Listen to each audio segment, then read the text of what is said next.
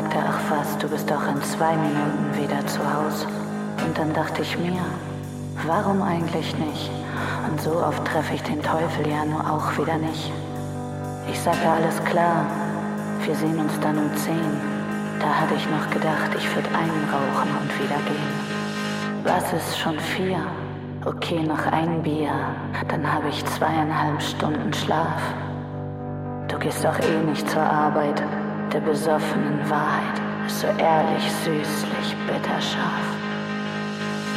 Wie soll man auch den Abend besser verbringen? Am besten noch vor der Glotze? Nee, du, ich trinke jetzt echt kein Tequila, weil ich weiß, dass ich sonst.